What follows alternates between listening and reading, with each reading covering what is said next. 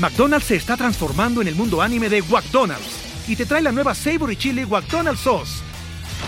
Los mejores sabores se unen en esta legendaria salsa para que tus 10-piece chicken wack papitas y Sprite se conviertan en un meal ultra poderoso. Desbloquea un manga con tu meal y disfruta de un corto de anime cada semana. Solo en McDonald's. ba baba go! En McDonald's participantes por tiempo limitado hasta agotar existencias.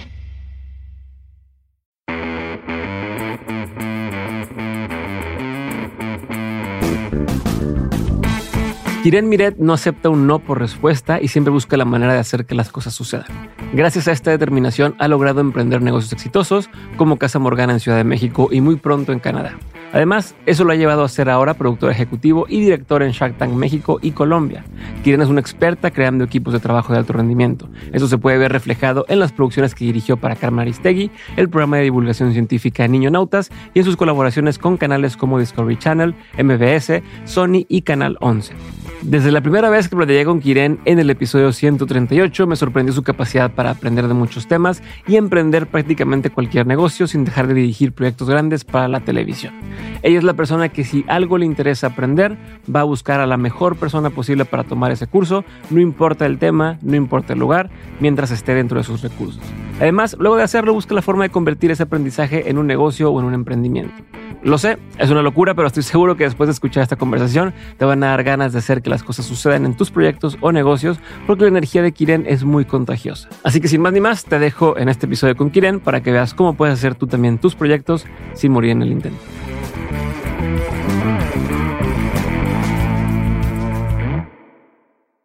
Fue hace ya un año que grabamos aquella, aquella vez quiero saber qué ha pasado desde entonces. Vamos a empezar por ahí. vamos a empezar por qué cambios ha habido desde entonces. Creo que aquella vez, muy poquito después de, que grabamos, te metieron a tu casa en San Miguel a robar.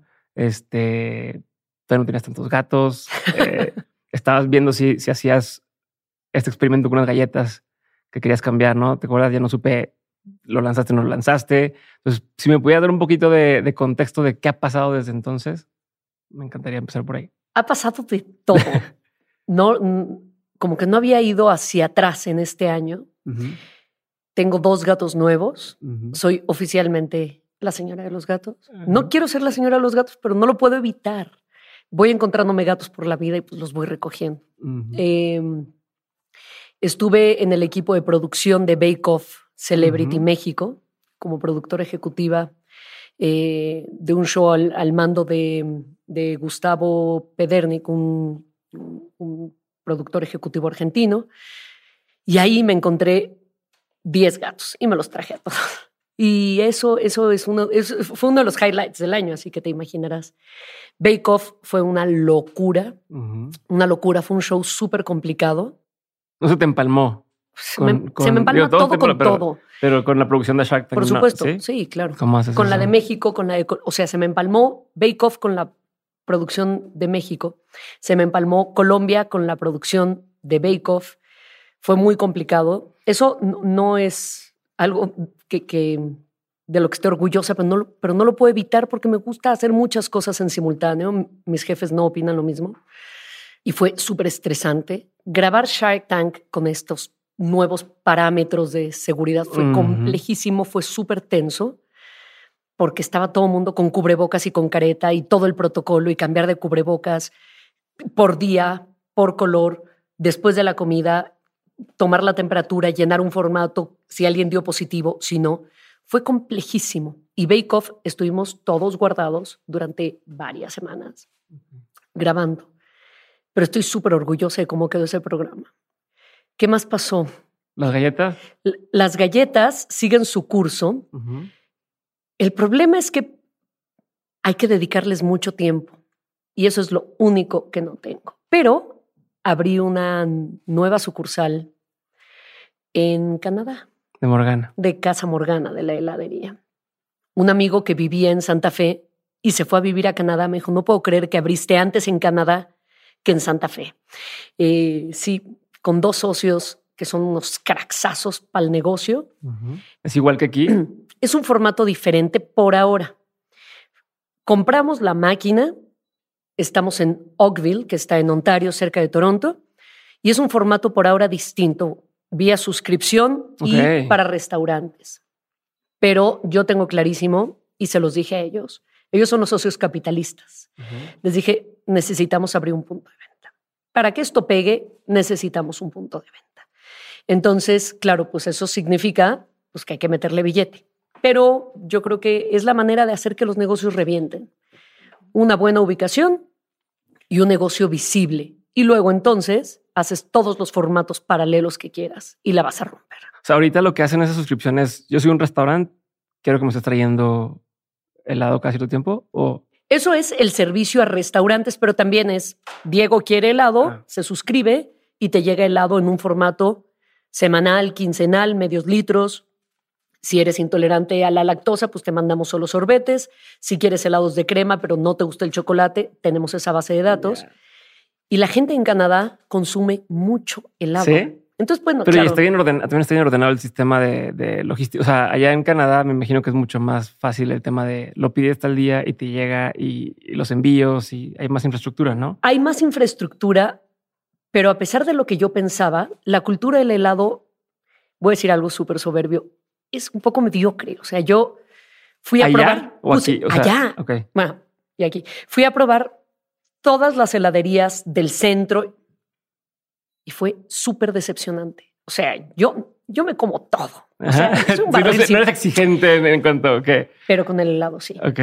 Y hay hubo dos helados que dije, no, eh, no le voy a meter 450 calorías a este cuerpo que no las necesita de un helado malo.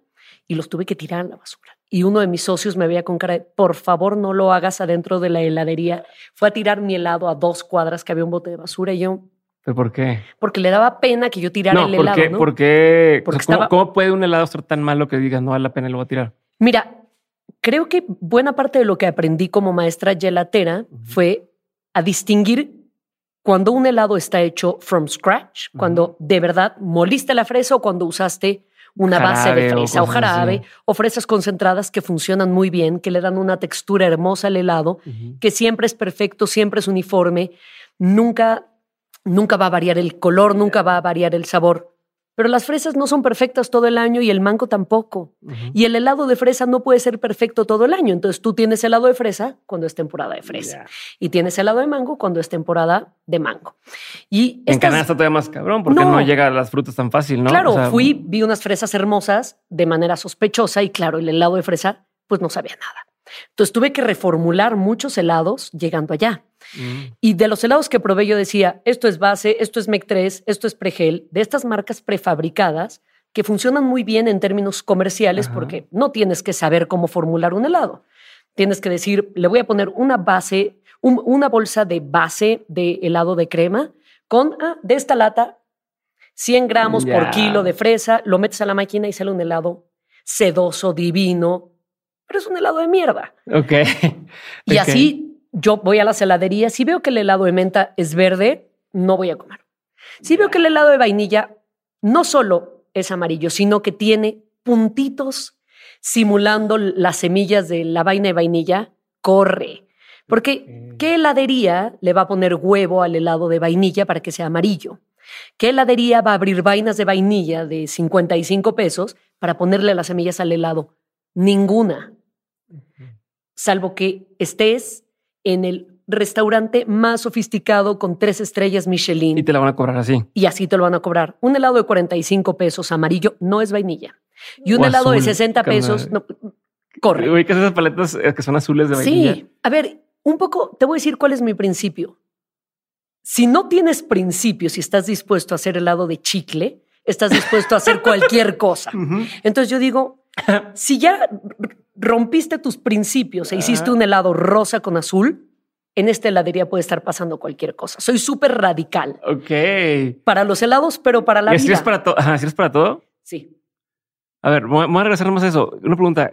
¿Qué opinas de los helados como Häagen-Dazs, Ben Jerry's? Häagen-Dazs me parece que de los helados industriales es extraordinario. Son buenísimos.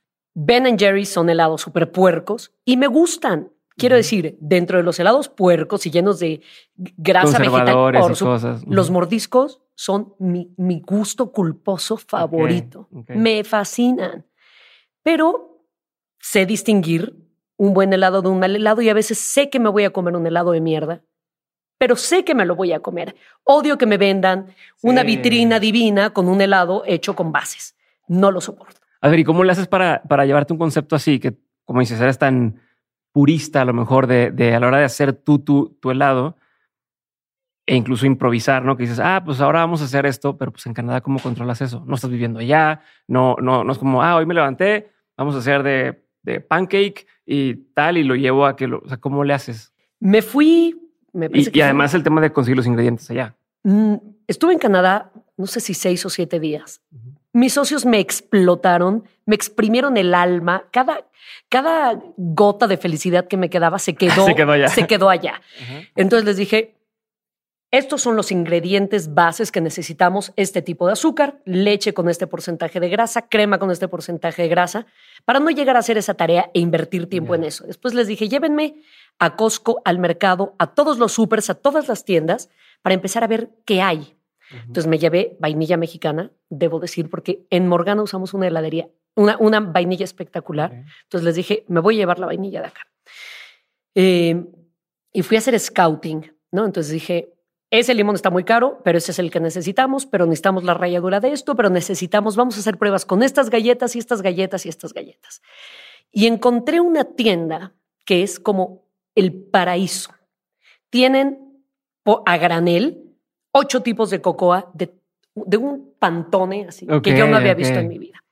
Unos botes con toffee, nueces de todas las variedades, peladas sin pelar, picadas sin picar, trozadas sin trozar, tostadas sin tostar, saladas sin salar. Yo decía, ¿qué es ¿Y esa tienda a quién le vende?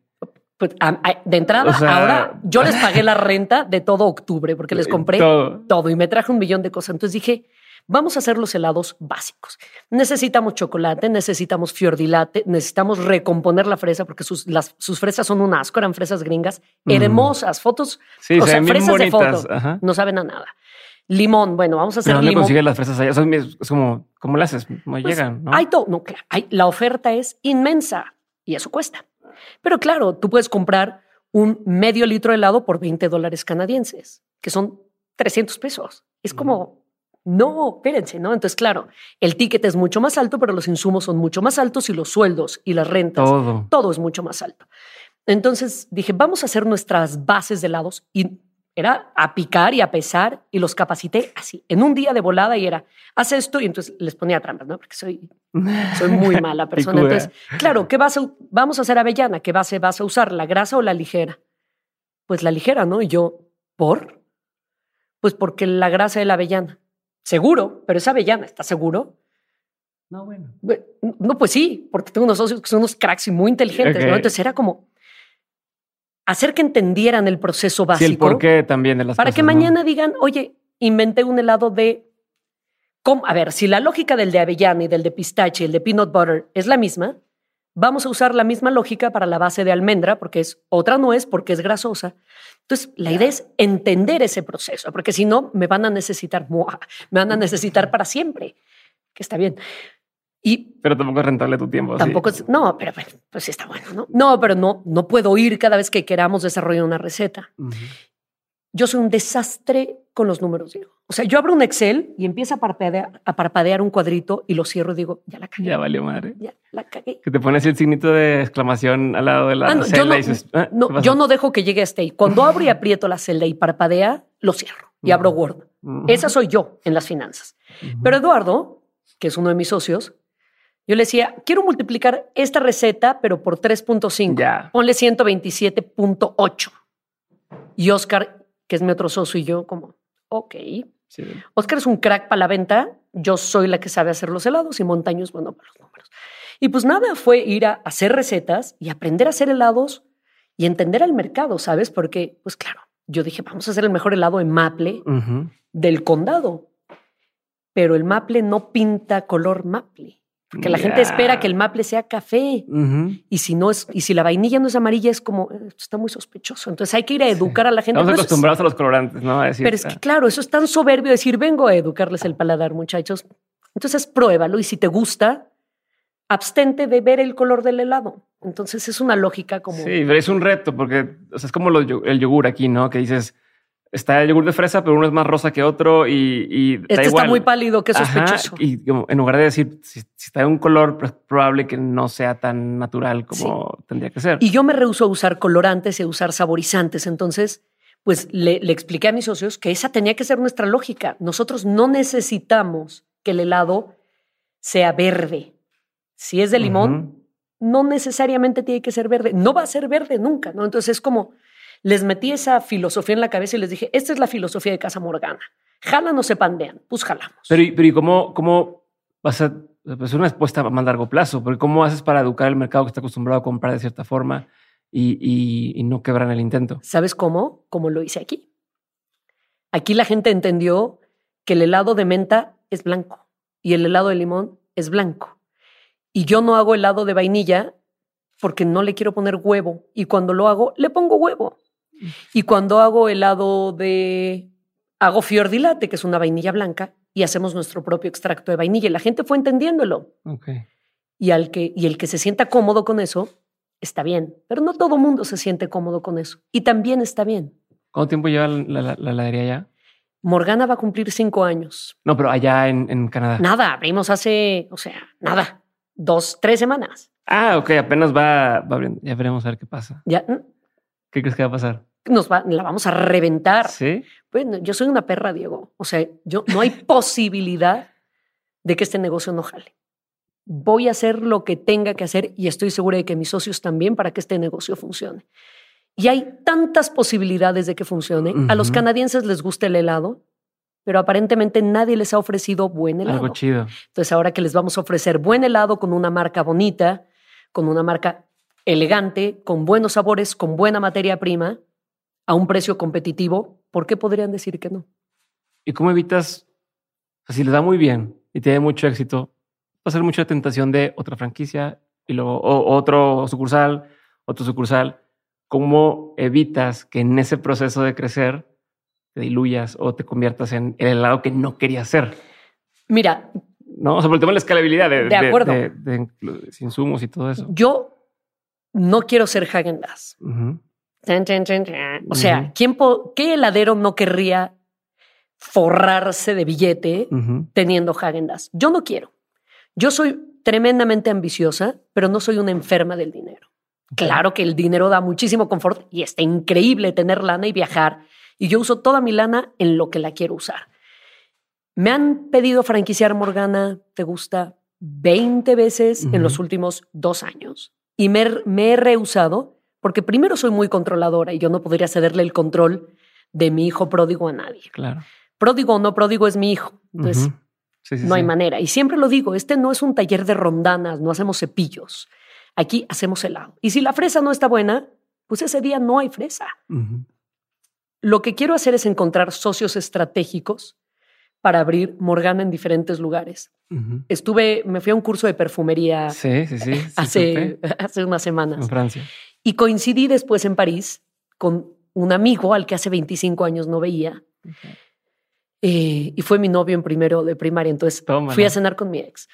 Entonces, eso le dijo a su mujer, pero nunca le explicó que habíamos sido novios a los seis. y nunca se lo dijo. Y la mujer estaba llamándolo cada 45 minutos furiosa. No, lo llamó una sola vez como en el sospechosismo. Me dijo, oye, pues yo tengo una casa en, Palma de Mallorca. ¿Por qué no ponemos una heladería allá? Ok. Y tengo una amiga en Seattle que me dijo, vi el modelo que estás haciendo en Canadá. ¿Por qué no lo hacemos acá? Tengo una buena relación con San Miguel de Allende y quiero abrir Morgana allá porque hay unos helados de mierda. Sí. Y San Miguel de Allende. Y aparte es un punto turístico de gente tremendo. que viene de tu país. Entonces estoy buscando una alianza para abrir en San Miguel de Allende. Tuve la semana pasada una junta con unas personas estratégicas para ver si. Pero jamás voy a poner 325 sucursales. Primero porque hay que dedicarle tiempo, que es lo único que no tengo. Y segundo porque quiero generar dinero haciendo lo otro que hago, que es la televisión. Es que ya también quería llegar. O sea, como ahorita dijiste, soy una perra y voy a hacer que suceda, ¿no? Y en Canadá me voy a encargar de que pase y que sea exitoso. ¿A qué hora? O sea, ¿cómo, cómo, cómo dices? Le voy a echar todas las ganas a este proyecto, pero al mismo tiempo todas las ganas a este otro proyecto que requiere, o sea, que no es como la, la heladería, la heladería como tú dices, oye, no hay fresa, hoy no hay de ese lado. En las producciones es, hay o no hay COVID, hay o no, se sintió bien, se sintió mal el Shark o lo que fuera. tiene que pasar.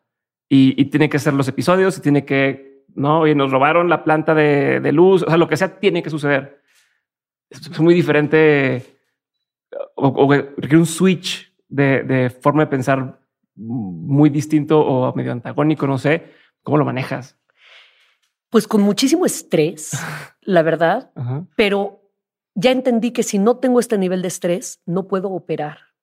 Okay. Si no estoy haciendo muchas cosas en simultáneo, siento que se me está yendo la vida. O sea, de repente tengo una tarde libre y digo, ¿qué hago? Bueno, me voy a ver pantones a Home Depot. Neta, y ¿Ah, me voy. Y si pinto esta pared, o ¿por qué no voy a IKEA a ver esas canastas y las compro y compro pinturas y las pinto? Por el puro placer de hacerlo. Es muy cansado ser yo, sí, pero no sé vivir de otra manera. Y justo estoy arrancando como tres o cuatro negocios ahora en, simultáneo, en paralelo a todo lo demás, porque creo que hay tantas cosas por hacer y tan poco tiempo para hacerlas, que hay que apurarse, Diego. Porque... Pero tu expectativa con esos negocios, ¿cuál es? O sea, porque la, recomendación, y seguro lo escuchaste 100 veces en Shark Tank, cuando le decían a los emprendedores, enfócate en una cosa, ¿no? O sea, es, no puedes empezar 10 negocios a la vez, enfócate en uno, es lo que tienden a decir. Entonces quiero entender tú cómo lo ves, con es tu expectativa. Y te lo digo porque quiero que me des también a mí un poco de tranquilidad, porque yo también soy parecido a ti, de que tengo cuatro o cinco cosas andando a la vez. Y la recomendación tiende a ser, Diego, enfócate en una, Diego, enfócate en una. Quiero saber para ti cómo es. Mira, yo suelo coincidir con los Sharks en el 99% de las cosas.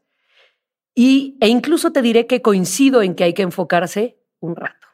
Y luego hay que desenfocarse, porque si te enfocas, vas a ser heladero para siempre. Y hay malteadas, y hay galletas, y hay sándwiches de helado. Incluso si te enfocas, te puedes desenfocar. Y dentro de esa gama de posibilidades hacer un millón de cosas más. Yo no puedo enfocarme porque enloquezco. Entonces yo arranco algo que me entusiasma y si no estoy haciendo otra cosa que me permita ir alternando, sé que voy a reventar y sé que ese negocio va a volar porque me voy a aburrir. Entonces yo de repente digo, estoy, estoy un poco hasta la madre de Morgana y entonces step back. Y luego digo, se me ocurrió un sabor increíble y voy y lo hago. Y entonces, claro, estaba en Canadá y encontré un toffee y dije, hay que probar esto.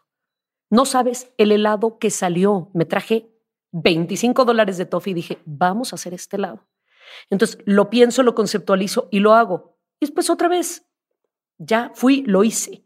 No sé si es lo correcto, pero es la única manera en la que sé operar. Pero ¿cómo lo manejas? O sea, ¿cómo manejas el, decir, ok, me voy a step back de Casa Morgana un Estoy rodeada de gente, de gente capaz.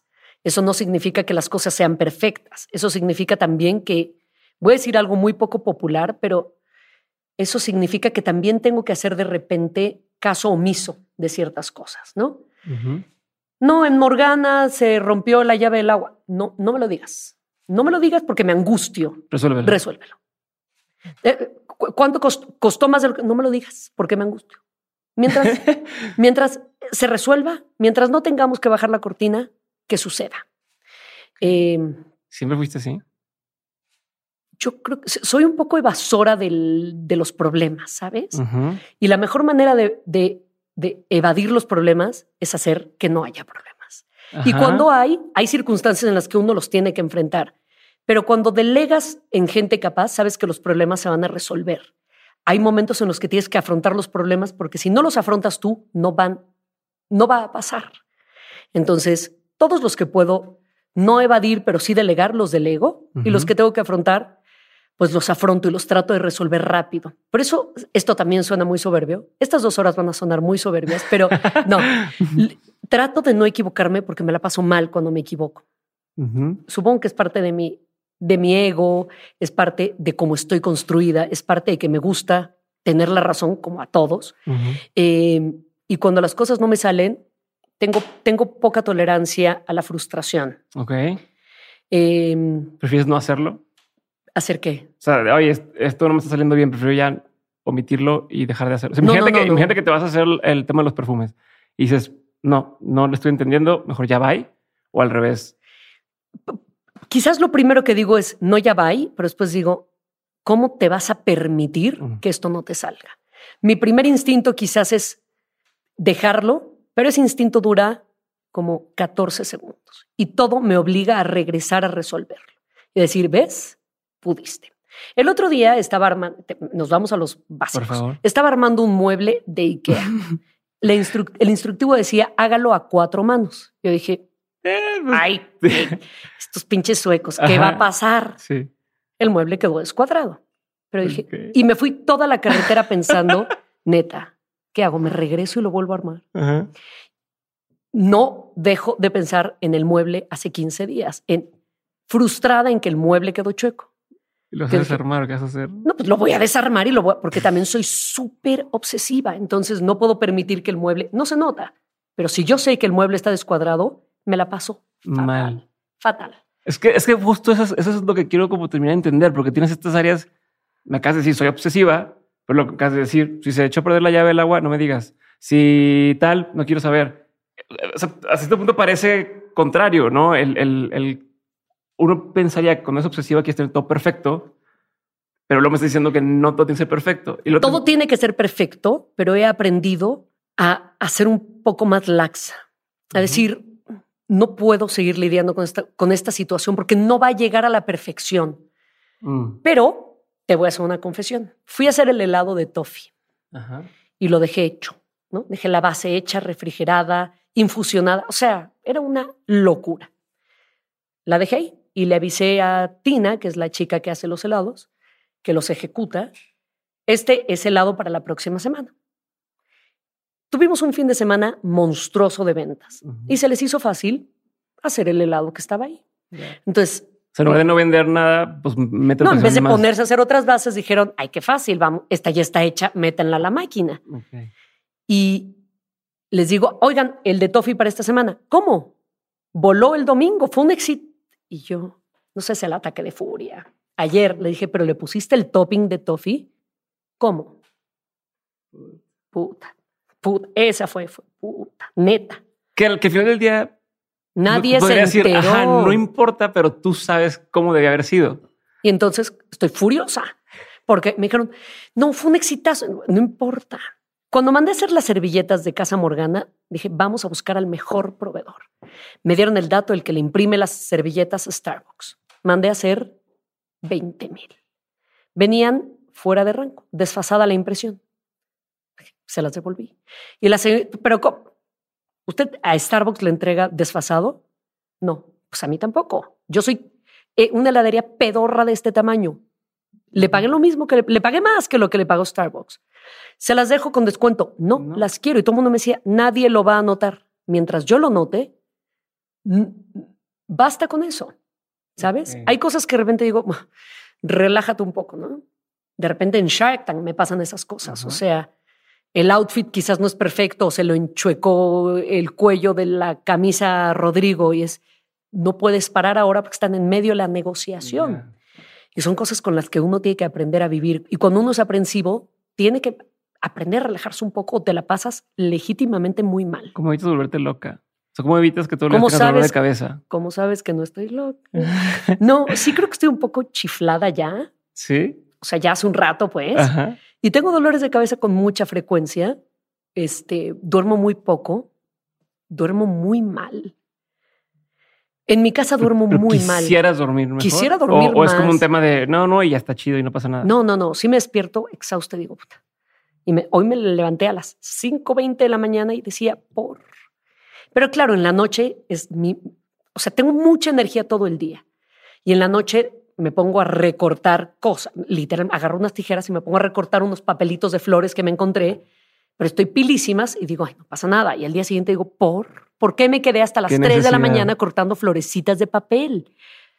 Pero ya en el día como que vuelvo a agarrar este boost, este, y la vida como que vuelve a la normalidad. Vivo como con mucho estrés y vivo metiéndome en problemas porque hago muchas cosas, pero no sé vivir de otra manera.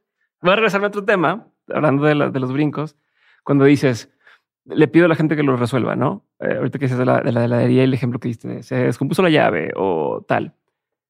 ¿Cómo consigues esa gente? O sea, ¿cómo, cómo, porque es un reto que tenemos todos en los negocios, ¿no? De, decir, ok, te dicen, delega. Sí, delega, delega. Pues es muy fácil decirlo, pero a la hora que delegas y no son las cosas como deberían de salir, pues es donde, pues, ¿cómo avanzo? ¿no? Tengo que entrar yo a corregirlo o me toma mucho tiempo capacitar a la gente o encontrar a las personas indicadas. ¿qué has hecho tú? Porque creo que lo has hecho bien, no solamente en tus proyectos, sino a la hora de hacerlo con cosas como Shark Tank, con, con otros proyectos, has, armado equipos interesantes. ¿En qué te fijas? ¿Cómo lo haces? ¿Cómo, o sea, en qué momento dice esta persona ya va? O sea, corrida o esta persona vamos a seguir trabajando en esta persona para que siga avanzando. Mira, es curioso, pero es cierto. No hay tanta gente en la que uno pueda delegar. Me ha costado mucho, mucho trabajo encontrar gente en la que yo confíe, porque además soy muy desapegada. Yo no sé cuánto dinero hay en Morgana, cuánto vendieron, cuánto cobraron, están los vasos. Si alguien me roba, que me robe. Ese es, y me pesa, pero no tengo cabeza ni tiempo ni corazón para irme a contar vaso por vaso a ver cuántos vendiste. Tengo una persona a cargo y toda la gente que trabaja en Morgana es gente de mi entera confianza. Y estoy segura de que nadie tomaría un peso. Nunca, jamás. Si alguien llegase a tomar un peso, es quizás porque lo necesita y no lo voy a cuestionar. No es que sea yo la Madre Teresa de Calcuta, pero me rodeo de gente capaz y gente, gente que, que, voy construyendo como familia. ¿Pero cómo? Pues es que es poquita, es muy poca. Entonces, ¿por qué no tengo 20 sucursales de Morgana? En buena medida, porque me da terror no encontrar a la gente correcta. Y ahí sí, perder el control de un negocio que hoy funciona muy bien. Shark Tank es un gran ejemplo de gente confiable. Fue un ejercicio muy afortunado, aunque yo no creo en la suerte, pero fue un ejercicio de mucho instinto y de rodearme pues de gente que fue construyendo a su vez sus propios equipos de gente de sus confianzas. Y entonces, digamos, mi equipo de contenidos armó a su propio equipo de contenidos, gente en la que ellos delegan. Y yo confío en mi equipo de contenidos, que son esas cabezas, ¿no? Confío en mi director de arte y sé que está rodeado de gente capaz, porque lo que sí es cierto es que me traigo a la gente más chingona. Tengo a los mejores directores de arte, al mejor catering, a los mejores productores, a los mejores sonidistas, y ellos a su vez tienen también a sus mejores, equipos.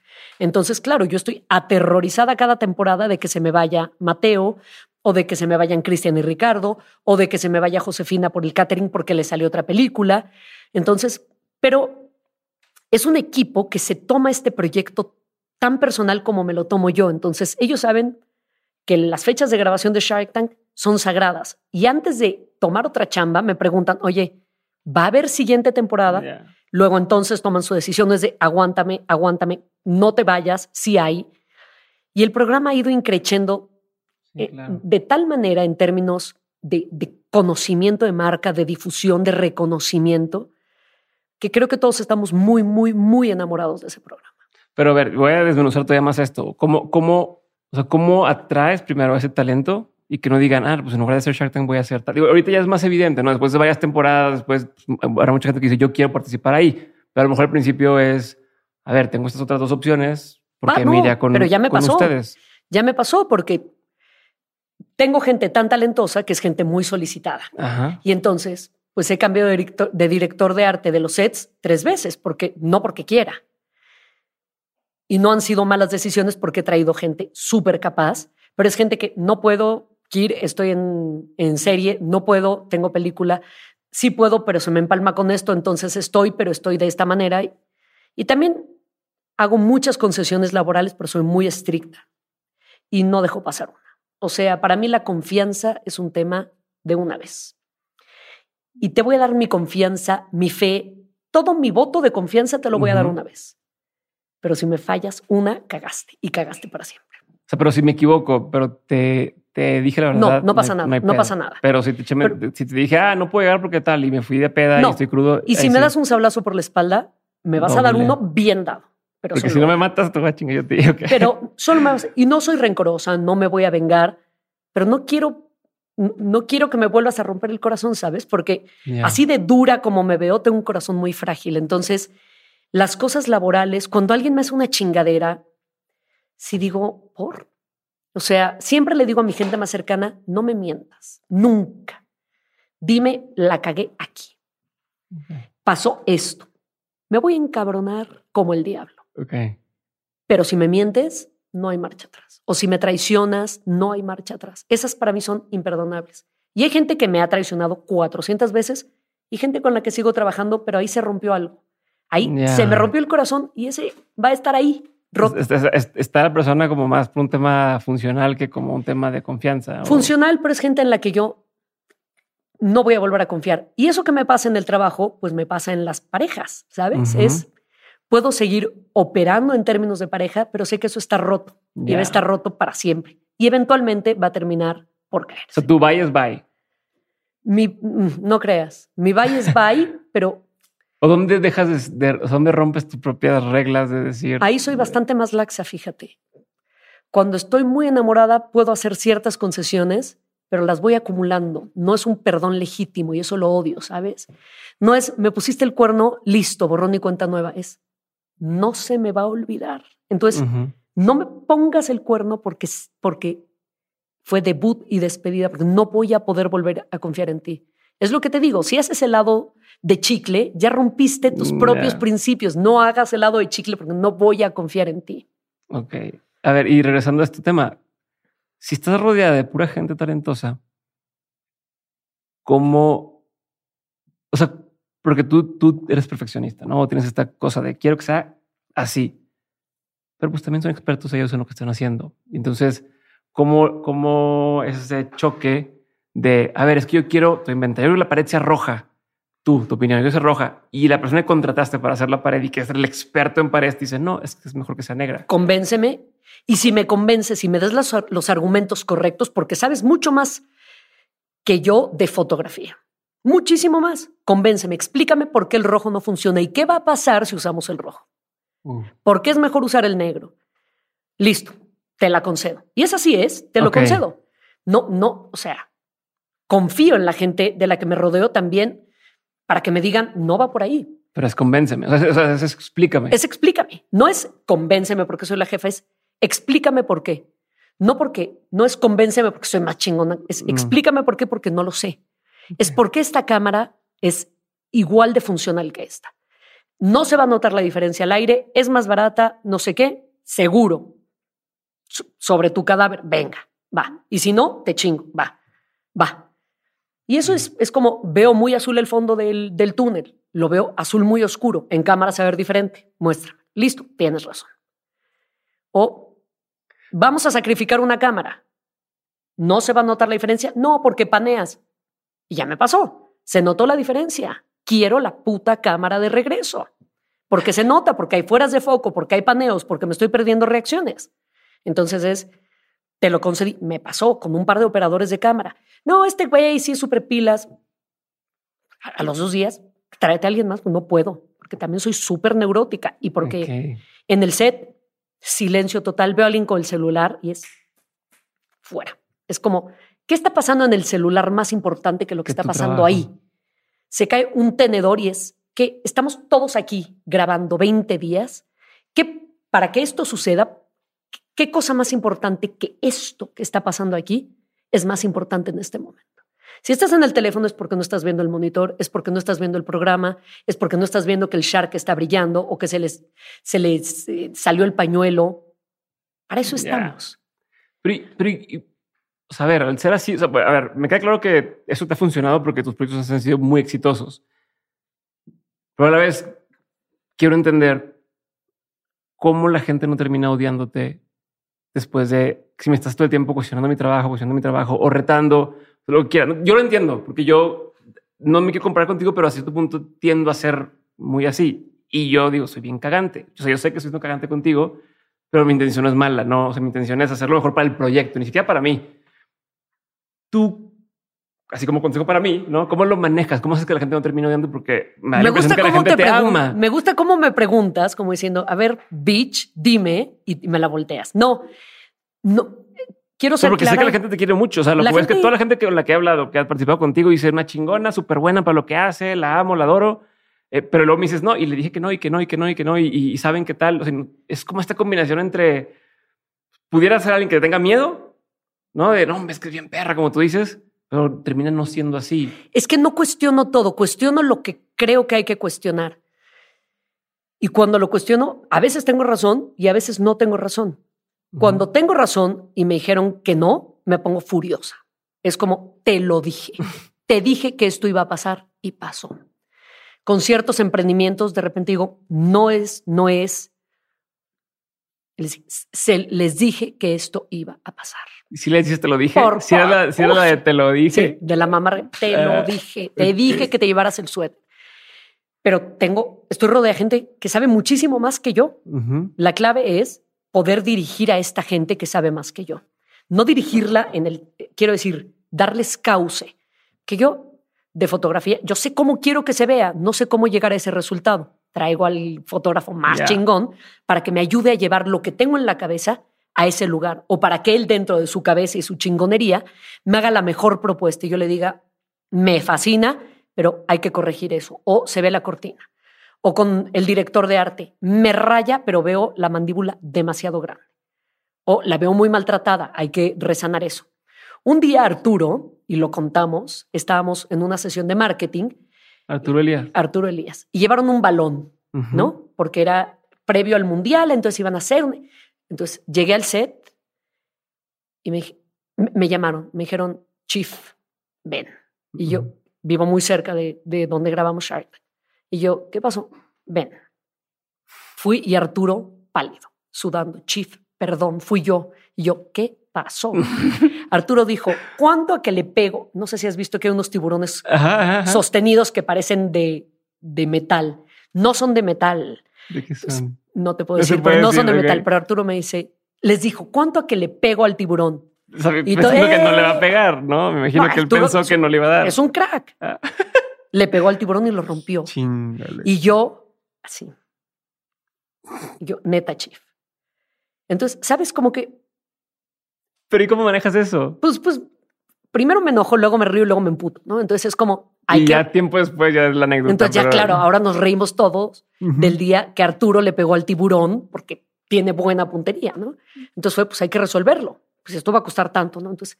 No, sí, cabrones, de primero lo habían grabado para usarlo este, para contenido, se cuenta, ¿no? O sea, Arturo, sí le dije, Chief, neta, no mames. este, y después les dije, ¿a quién se le ocurrió? Pero pues no se lo dije a Arturo. ¿Cómo se les ocurre dejar que Arturo patee el balón al tiburón en mi set con estas cámaras? Claro. Entonces, sí. Se me hizo fácil. Se, me hizo fácil, ¿no? Entonces, la gente sí. No sé si me tienen miedo o me respetan una combinación de ambas. Esperaría que no fuera puro miedo. Esperaría que no fuera ni un poco de miedo, pero sé que transmito una cosa muy fuerte y que generalmente la gente de primera impresión me tiene pánico y luego se dan cuenta de que no es cierto, de que en serio tengo un corazón muy blando y suelo hacerme muy amiga de la gente con la que trabajo porque los respeto, porque somos amigos, porque van a mi casa, porque voy a las suyas, porque tenemos una relación extra laboral siempre, ¿no? O sea, mis jefes de contenido los veo más para chismear que para hablar de trabajo y estamos todo el tiempo trabajando. Y entonces tenemos una reunión de trabajo y estamos y pedimos tacos y estamos vivoreando y nos cagamos de risa y luego revisamos 10 proyectos y luego... Y así son mis relaciones de chamba. Me divierto trabajando. Creo que esa es la clave del éxito. Pero, ahorita dijiste, eh, me, me soy como dura o, disciplinada, no sé cómo decirlo a la hora de trabajar, pero tengo un corazón muy blando. ¿Siempre fuiste así? O sea, ¿dónde descubriste este estilo de, liderazgo o, a partir de qué momento en tu carrera fue cuando empezaste a notar que pues, soy así? No encontré una palabra mejor, soy perrilla, ¿no? A la hora de, de, trabajar. Mira. ¿Tu mamá era así? Me voy a ir un paso atrás para contestar algo respecto al tema anterior. Soy perra y la gente me respeta porque me ven chingándole. Que no estoy. Nomás así. No estoy de. Hay que subir los costales hay que subir los costales, vamos a subir los costales. Ya. Eh, nos pasó con un emprendedor la temporada pasada, que él traía unas bebidas de vitaminas que no estaban frías y se puso en el set rabioso. Le dije, tienes razón, deberían estar frías. No, pero le dije, ¿prefieres no hacer el pitch? O sea, no estás... No. Ah, le dije, vamos a encargarnos de que estén frías, tranquilízate. Tú encárgate de que tu pitch sea perfecto. De lo demás nos encargamos Todo nosotros. Entonces, todo el mundo corriendo por cubetas, me traen una bolsa de hielo, un bloque de hielo así, yo rompiendo el hielo contra el piso. Entonces, había 10 personas de arte, pero todos estaban haciendo cosas. No me espanta la chamba. Entonces, creo que la gente jala porque jalo, porque no, no estoy desde el confort de mi casa dando instrucciones. Y creo que mi mamá era la persona más disciplinada que he conocido en la vida, pero también la vieja más chingona que he conocido en la vida. Entonces, Y yo soy, dentro de toda esta disciplina, soy absolutamente caótica. Mi cabeza es muy, muy caótica, pero muy estructurada. Sé que es raro, ¿no? Es como, es como un torbellino, pero un torbellino con rumbo. Y a veces sin rumbo, ¿no? Pero luego regresa. Eh, y yo creo que lo vi en mi casa y también entendí que esta era la manera efectiva de, de funcionar. O sea, ser riguroso, pero ser amigo. En, en, en, radio, cuando produje a Carmen Aristegui, 10 años, me hice amiga de cada uno de los personajes que pasaron por ahí, salvo una persona que no es una buena persona, pero cada uno de los asistentes que pasaron por el programa hoy son mis amigos. Y son amigos cercanos a los que llamo cuando no me siento bien o que me llaman cuando no se sienten bien. Y podemos no hablarnos en un año, pero el día que nos ponemos un mensaje es mucho amor y mucho agradecimiento mutuo. De mí para ellos y de ellos para mí, o de ellos para mí y de mí para ellos. Ellos Aquí, esto es un tema que no sé si, si es el momento pertinente decirlo, pero ellos me dicen, es que te debo, no me debes, no me debes nada. Y te digo algo, yo no le debo nada a nadie. Y esto es algo que digo siempre porque hay que ser muy precisos. Puedo estar agradecida con muchísima gente que me dio muchas primeras oportunidades, pero la segunda oportunidad me la di yo sola. Me la gané. Me la gané.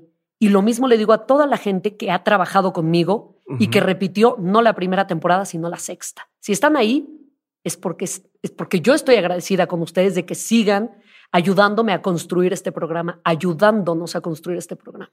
Nadie me debe nada. Si acaso, gracias por tenerme fe, si acaso, no lo necesito, pero esto creo que hay que metérselo en la cabeza, no estamos en deuda. Yo no le debo a nadie más que al banco. Espero que no sea mucho. Es suficiente. Oye, pero nomás regresando al tema de tu mamá, o sea, está bien, me claro que es una chingona, pero ella una emprendedora, ¿o sí? Mi mamá era una emprendedora. Mi mamá emprendió su propio camino a los 25 años cuando dijo, soy antropóloga. Me voy de... Me voy de aquí. Y lo, y lo digo con mucha frecuencia. Mi abuelo era un tipo brillante, rico, talentosísimo, era un genio. Hablaba ocho idiomas. Mi mamá estudió antropología y dijo, me voy a vivir a México. Y mi abuelo le dijo, no solo te compraste la lata de sardinas echada a perder, sino que además te la vas a comer. Mi mamá agarró una maleta, 500 dólares, que es mucho más de lo que los que migran muchas veces se pueden llevar. Se vino a vivir a México y no regresó más que a saludar a mis abuelos ocasionalmente a Buenos Aires. mi mamá era antropóloga, conoció a otros antropólogos aquí, empezó a trabajar, tal. Pero a ver, no es un, no es un giro o sea, bueno, no es un acento que es un giro como, ah, bueno, pues te va a quedar un chingolana, ¿no? No es como, soy doctor o... Pero no venía buscando el dinero, venía buscando liberarse de un lugar en el que no embonaba.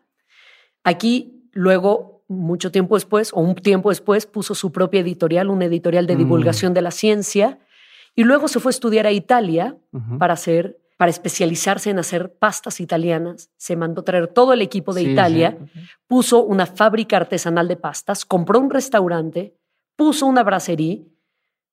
O sea, claro, yo cuando estaba en Italia estudiando heladería dije, ok, o sea, esto está muy freudiano, ¿no? Vamos a revisar qué está pasando. Pero claro que mi mamá era una emprendedora y una mujer con unos huevotes, que, es, que dejó todo a los 25 años que hoy dices normal pero hace 30 o 40 años era una cosa impensable, ¿no? Y decir, ¿por qué dejas la comodidad de tu casa, donde vives divino, con una casa en Mar del Plata? Eh, no necesitas nada. Necesitaba salir a probarse que podía ella sola. ¿Y sabes qué? Sí pudo. Pero ¿y sientes eso como una carga, como un impulso, como un decir, tengo que lograr llenar los zapatos que, que pues, porque sé que hasta la fecha le dedicas cada libro y cosas así o lo ves como, como un impulso nada más de, ah, pues qué chingo, yo también puedo hacer algo así. O sea, yo pienso que hoy mi mamá estaría tremendamente orgullosa de ver que el, este remolino que iba por la vida sigue siendo un remolino, pero con curso, que a veces se sale de la ruta establecida, pero y que mi mamá siempre supo que yo era una persona absolutamente determinada. Y siento una responsabilidad intelectual de llenar los zapatos de mis papás, que eran unos intelectuales fuera de serie, brillantes, cultísimos. Y sé que no, que nunca seré ellos, pero sé que tengo todo lo otro que quizás ellos no tenían, que es esta capacidad de hacer 400 cosas en simultáneo y de querer comerme al mundo a bocados y de no tenerle miedo a nada. Ellos jamás me transmitieron la idea del miedo, ¿sabes? Siempre fui súper libre, súper echada para adelante y nunca me dijeron que no se podía, y siempre lo digo, incluso cuando no se pudiera. Eh, y entonces, la verdad es que yo crecí sin, sin miedo a eso, crecí con un solo miedo latente que terminó por desaparecer. Siempre tuve miedo de que se muriera mi mamá. Y cuando se murió mi mamá... ¿Pero tu papá falleció a tus mi, nueve? Mi papá se murió cuando yo tenía nueve. En Cuernavaca de un infarto fulminante un 22 de diciembre. Fue una escena navideña divina, ¿no? Y pues ahora imagínate a mi mamá con dos chavitas, una de nueve y otra de once. Mi mamá había trabajado toda la vida, pero era emocionalmente arráncate, échate esta carga tú sola, ¿no? Y entonces, pero yo siempre fui súper apegada a mi mamá, súper apegada. Y entonces yo vivía aterrada, Diego, de que mi mamá se muriera no por esta dependencia económica, sino por una cosa emocional, ¿no? Porque mi mamá era mi alma gemela. Y entonces, el día que se murió mi mamá, se me vino el mundo encima, pero se me acabó el miedo. Y es una cosa muy tremenda, ¿no? No te puedo decir que es una satisfacción, pero quizás el único pequeñísimo alivio que tengo después de que se murió mi mamá fue ese, que ya no le tengo miedo a nada. Ese era tu, era lo sobreviviste, por así decirlo. Sí, lo sobreviví y yo todos los años digo que quiero aprender a hacer una cosa nueva. Ese 2013 fue aprender a sobrevivir. Porque además se murió mi mamá y a los dos meses me dejó mi novio después de cuatro años de relación de vivir juntos.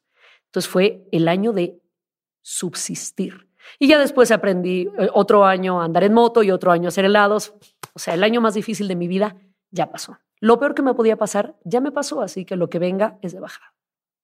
Muy bien. A ver, Kiren, escuché decir hace poco en una conversación.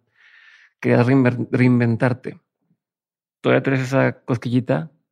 A como que dijiste, o sea, en esa conversación decías algo así como, incluso estabas o hablaste de que estaban considerando hacerlo de Casa Morgana en Canadá. Eh, mencionaste que querías hacer eh, el tema de los perfumes, perfúmenes Perfúmenes, del, mujer. Del perfume, sí, son tus perfúmenes, mujer. Este, el tema de, de las flores, pero decías, como quiera, siento que quiero hacer algo diferente.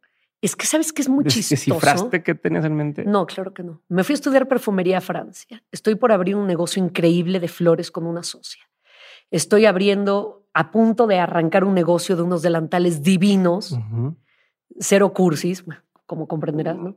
Este, pero estoy un poco aburrida de ser yo.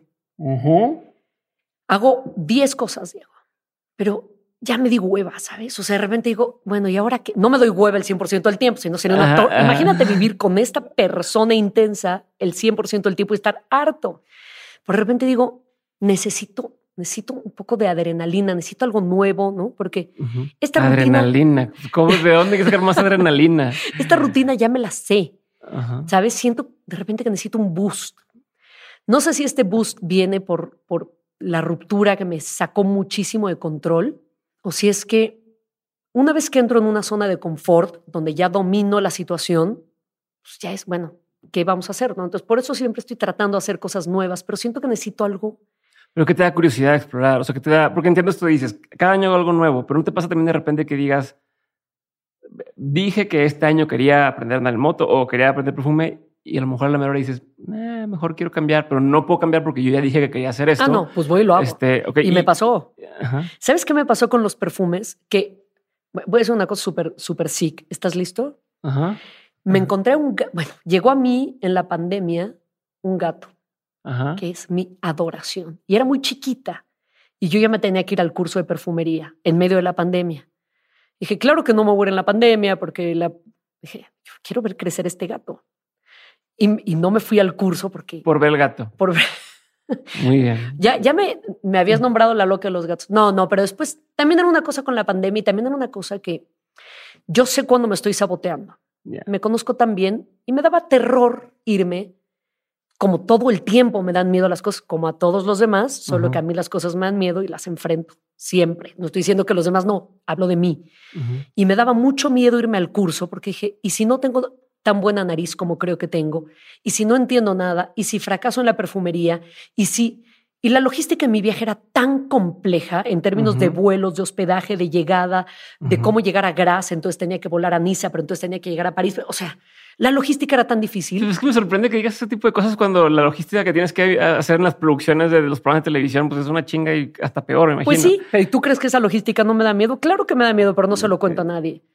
Por supuesto que me da miedo, pero pero pues fake it until you make lo, it. Lo peor que puede pasar en esa logística de tu viaje es, ah, perdí un vuelo, me sale más caro, pero algo, ¿no? Acá es, pues me corren o el programa no sale a tiempo y se gastan millones de una televisora que no es mía. O sea, pero para mí es tan grave perder un vuelo como perder un día de grabación. O sea, no sé si sobredimensiono las cosas, seguro sí, no importa, pero para eso estamos en el consultorio del doctor Diego. este, pero la logística era tan difícil que yo dije, híjole, ya me dio hueva y si mejor no voy, ah, ya va a ser el curso. Claro, porque sabía que me estaba muriendo de miedo y la manera de decir tengo miedo es... Excusas. Son excusas, pero sé que me estoy saboteando, entonces digo, te estás saboteando y me cacho porque me conozco muy bien. Entonces, de repente las cosas me dan un poquitín de hueva, pero digo, güey, ya dije que lo voy a hacer, vamos a hacerlo. Lo peor que puede pasar es que no pase nada. Ese es uno de mis grandes principios en la vida vamos a hacerlo. Ya dije que voy a abrir Morgana. Tú no sabes, pero el día, o no sé si ya te lo conté, el día que iba a abrir Morgana, abrimos un 29 de abril, que era sábado. El 28 de abril, ah, que, pasó un camión, voló todos los cables de luz y yo ya le había dicho a 425 personas. Yo dije, abrimos porque abrimos. Porque abrimos. No sabes las cosas que tuve que hacer. Le dije, abrimos porque abrimos. Pero qué necesidad. O sea, eso es lo que también no, no es como. ¿Y que, abrir el domingo? No, hay manera. O patearlo una semana. No, ese, es el tipo de cosas que. No, no, no, no, no. ¿Pero por qué? Porque no. Porque ya dije y porque si dije lo hacemos y porque, porque puedo. ¿Sabes por qué? Porque puedo. ¿Y sabes por qué? Porque quiero. Porque dije que vamos a abrir el sábado 29 de abril. El aniversario de Niño Nautas era el 30 de abril casualmente. Entonces dije, vamos a abrir el sábado 29. Me voy a quedar como un imbécil, ¿no? O sea, es como cancelar tu fiesta a las 8 de la noche cuando todo el mundo va a llegar a las ocho y media maquillado y, disfrazado. No puedes cancelar la fiesta. Tienes que llevarlo y hacer que las cosas pasen. Creo que buena parte de mi éxito, vamos, ahorita hablamos de mi éxito, buena parte de hacer que las cosas sucedan es que no aceptar uno como respuesta, que también te lo he dicho miles de veces, es como, se voló la luz, no, señorita, no se va, no, sí se va a poder, vamos a hacer que se pueda. Y no doy lana, no doy mordidas, no soborno, es, sí, ¿qué necesita para que suceda? No, es que el cable, se lo traigo, ¿cuántos metros? ¿Sabes? Ok. Y entonces todo el mundo diría, híjole, bueno, entonces se cancela la apertura de Morgan, no se cancela nada. Pero ¿y dónde pintas la raya? O sea, ¿dónde sabes qué cosas sí lo haces sobre lo que sea y qué cosas dices, no voy a sacrificar por la calidad de lo que tenía pensado o sacrificar. O sea, porque sí, como dices, no se, no se cancela la apertura, pero sí no hago nieve de lo que no hay, o sea, no hay en temporada, ¿no? O sea, ¿dónde sí, dónde no? O decir, ah, ¿sabes qué? Tenemos que tener a 10, 10 pitches de emprendedores. Fueron los 10 pitches, pero uno no me gustó. ¿Dónde dices, ah, bueno, hago no, pues es decir, no, me la paso pésimo, me la paso decir, pésimo. No va. Me ha tocado decir, me ha, me ha pasado con, no puedo contarte la anécdota completa, porque no, pero sí me ha pasado decir, este era el pitch de la temporada y hubo que sacarlo.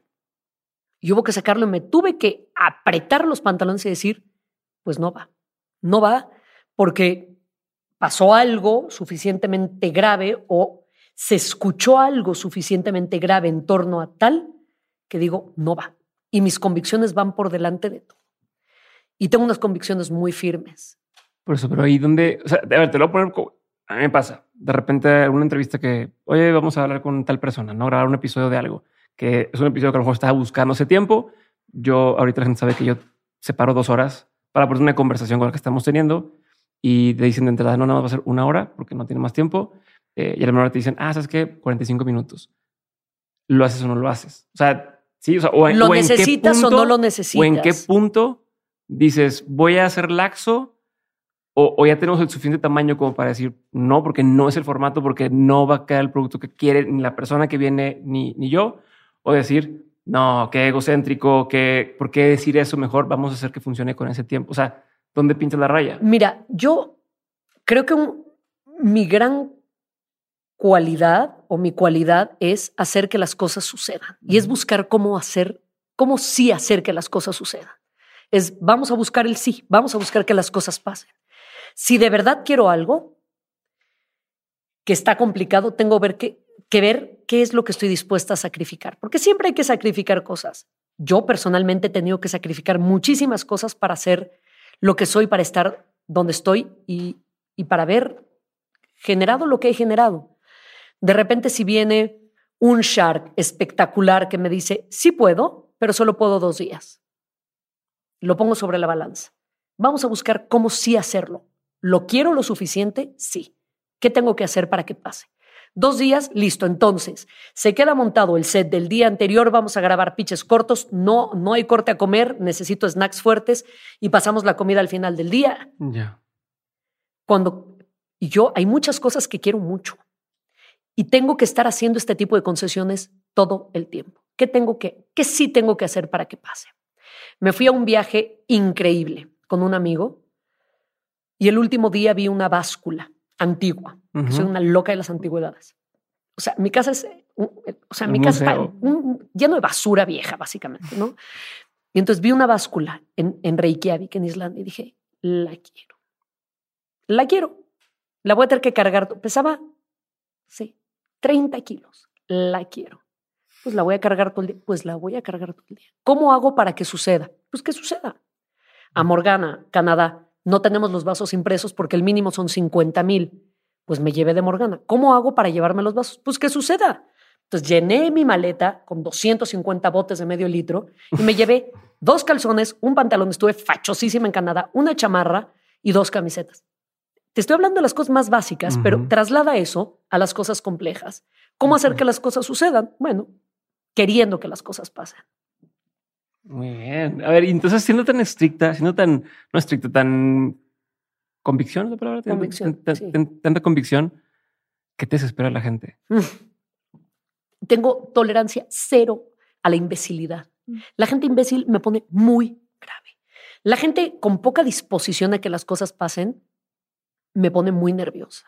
La falta de criterio me mata. O sea, en general la gente, ¿no? No, no. No, pero mi nivel a, la falta de disposición es tremenda, tremenda. O sea, ahí puedo, puedo explotar. Y el criterio me pone muy mal. Pero, pero a ver, si, si estás hablando de, por ejemplo, tu equipo de trabajo, en Casa Morgana o en Bake Off o, en, Shark Tank, y son los expertos y que tú escogiste, y de pronto salen con ese tipo de cosas, ¿dónde dices, aquí esta persona va o se puede orientar, ¿no? Mira, mi trabajo con gente que tiene mucho criterio, gente que tiene mucha disposición a hacer que las cosas pasen, con gente inteligente, y entonces es poco probable que estas cosas pasen. Y cuando pasan, no suelo correr a la gente salvo que realmente pasen cosas graves, ¿no? O sea, un día tuve que correr a un colega al que respeto porque no nos avisó ni a una persona que está trabajando conmigo ni a mí que no iba a ir al día siguiente a grabar, pero que ya se había coordinado con alguien más a que fuera. Y lo tuve que correr. Lo tuve que, y es un, gran profesional, ¿no? Dentro de su chamba, pero lo tuve que correr porque sientas un precedente tremendo y es como... O sea, por no avisar, no por no ir. Por no avisar, que no, si me dice, oye, tengo, una bronca mañana, vamos a hacer que suceda, ¿no? Vamos a echarte la mano porque todos tenemos pedos y yo tengo 400 pedos diferentes al día. Entonces, nada más avísame, avísame, pero diste por sentado que no, que a la productora ejecutiva, ¿para qué le aviso? A la directora del show, ¿para qué, le, digo? No le reportó ni a su jefe directo. Le avisó a alguien más que tiene un, rango importante, pero se le hizo fácil, ¿no? Entonces lo corrió. ¿Cómo no te tocas el corazón? Pues es que. no es, porque también me imagino si. Una mano del corazón y la otra en los huevos, Diego, porque si no, es como lo lamento mucho, pero no te puedes quedar. Y no suelo correr gente, salvo que de verdad pasen cosas muy graves o que el personaje no esté funcionando. Porque, me, porque además me desespero muy rápido, porque si estamos grabando y oigo, ya, ¿Ya oyeron? Los Sharks, ¿ya oyeron? No, cuando, es muy chistoso, pero no sé si chistoso. Sí, sí, es chistoso. Cuando estamos en Shark Tank y de repente se oye que se cae algo, ¿no? Estás así, los Sharks hacen uh. Porque, ya saben que ya valió madre. Me levanto y salgo corriendo a pegar un par de gritos y los Sharks así. No, no se mueve nadie. Y pues ya nos reímos, pero es como yo grito un silencio que los emprendedores me voltean a ver con esta señora qué está pasando. Pero soy muy amorosa con mi equipo, muy amorosa. Y hay una cosa, y reconozco el trabajo ajeno. No me cuelgo de la chamba de la gente. La gente de repente se cuelga de mi chamba, ¿no? Pero yo en Shark Tank, antes de empezar el pitch, le digo a todo el equipo de arte, pasen, tiburones, les quiero presentar el equipo de arte que esta temporada hizo estos sets hermosos. Gracias, chicos.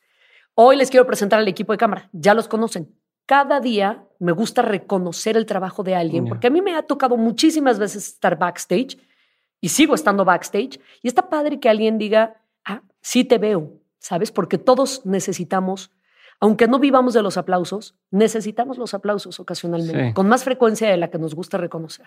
Sí, o sea, está mal visto que digas, quiero el aplauso, pero no mames, todo el mundo necesita eso. Pero claro que lo quiero, pero claro que lo quiero y y sabes qué, dártelo no me cuesta nada, no me empobrece, me enriquece decir, no soy yo, tengo, yo tengo al mejor equipo de México. Y eso habla bien de mi equipo y habla bien de mí. ¿Cómo le haces, quieren para luego trabajar en otra producción como Bake Off, donde pues, es un formato distinto, es un reto distinto, pero a lo mejor esperan algo similar? O sea, no sé, si la gente que te contrata dice, oye, te invitamos porque queremos que logres hacer lo mismo que hiciste acá, o hay cierta expectativa y a lo mejor dices, no, es que lo que se necesita es otra cosa. ¿Cómo, cómo, cómo te haces escuchar? ¿Cómo afrontas un, un, reto así y lo logras hacer muy bien? Mira, Bake Off fue un, un gran ejemplo porque me tocó cuidarle la espalda al showrunner. Yo suelo ser la showrunner de mis programas. Aquí iba Gustavo como showrunner e hizo un programa increíble, pero me tocó dar un paso atrás. ¿sabes? Y, er, y ver qué necesidades tenía él. Generalmente la gente de mi equipo me cuida a mí, a mí me tocaba cuidarlo a él.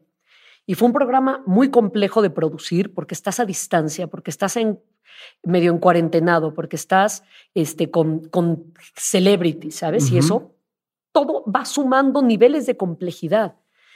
Y, y, claro que en todos los shows hay problemas y la primera temporada te enfrentas a los problemas que te enfrentas por primera vez. La segunda si te enfrentas a ese problema, ya sabes cómo manejarlo, cuando menos no te toma por sorpresa.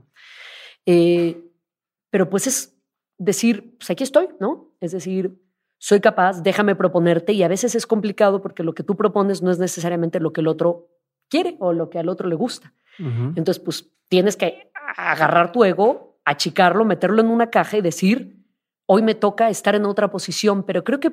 Ahí no aplicas el te lo dije lo, eh, lo mental, mental.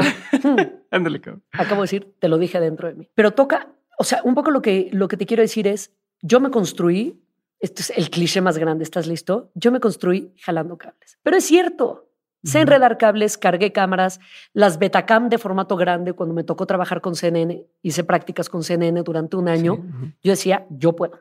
Aunque me estuviera desarmando, cargaba el kit de luces. Y cuando nos tocó cubrir el regreso de los desplazados de Acteal en la montaña, un cámara y yo, él era o te llevas el tripié o te llevas la cámara. Entonces nos la íbamos turnando y entonces yo me forjé el carácter profesional así. Entonces me da mucha risa cuando de repente oigo gente ahora quejándose de, es que son muy duros. Si yo echara el tiempo atrás, 15 años, querría volver a tener la misma formación súper estricta y súper rigurosa y súper matada a mí me forjó el carácter muchísimo. Y yo no, no necesariamente creo en las cuotas, ¿no? en pagar este derecho de piso. A mí me hizo toda la diferencia, porque si hoy hay que ir a romper hielo de rodillas en el set, no me voy a espantar, no me voy a achicar. Y si me toca, he barrido en el set, he trapeado, no me siento heroica. Lo que te quiero decir es, no me espanta. Sí. Y sé hacer de todo. A ver, ahorita que dijiste el tema de la gente que va empezando, a ti una vez Carmen Aristegui, cuando trabajas con ella, te dijo, cuando vuelvas, si tú quieres volver, márcame y hacemos algo, ¿no? Me imagino que a lo mejor te ha pasado también algo similar a ti ahora con la gente que ha trabajado contigo, ¿no? De tienes tus cosas, lo que sea, pero si quieres, vuelve conmigo. Mi pregunta original iba a ser, ¿qué crees que vio en ti? Pero ahora la junto con tú que ves en, la gente, como esta combinación de que, que vio en ti, pero y tú que es en la gente, que haga que, digas, tienes un lugar aquí, independientemente de lo que hagas, te ganas tu lugar. Te lo pregunto porque seguramente hay muchas personas escuchando que dicen, yo quiero poder ganarme un lugar así en algún lugar, ¿no? ¿Qué hago? ¿Qué tendría que hacer? ¿Cómo tendría que portar? ¿Qué, o sea, te la, voy a, te la voy a voltear. Yo te diría, más bien, ¿qué es lo que no tienes que hacer para que no quieran volver a trabajar contigo? Hay gente es más la gente con la que yo quiero volver a trabajar que con la que no quiero volver a trabajar. Pero hay gente con la que no importa lo que hagan, no voy a volver a trabajar. Nunca en la vida. Es gente que nos traicionó, que actuó mal, que no ejerció como tenía que ejercer y es, hay, no hay tantísima gente capaz, pero voy a encontrar a alguien que pueda reemplazarte porque lamentablemente para mí y afortunadamente para todos nosotros, todos somos fácilmente reemplazables y si no fácilmente, sí somos sustituibles. La gente con la que quiero volver a trabajar es la gente con la que me sentí cómoda. La gente que no hizo chingaderas. Para mí eso es fundamental. Hay gente con la que tengo que volver a trabajar que hizo chingaderas. Pero eh, para gente con la que definitivamente digo, no importa lo que pase, no te voy a volver a llamar. Y seguramente vamos a coincidir, pero no será porque yo te busqué. Mm. Y con la gente con la que repito es gente con la que me, paso, que me la paso bien. O sea, para mí es importante, a pesar del estrés, de los gritos, de la corredera, de, la locura de la televisión, porque ya hice radio en vivo, no hay nada más estresante que la radio en vivo y esa radio en vivo.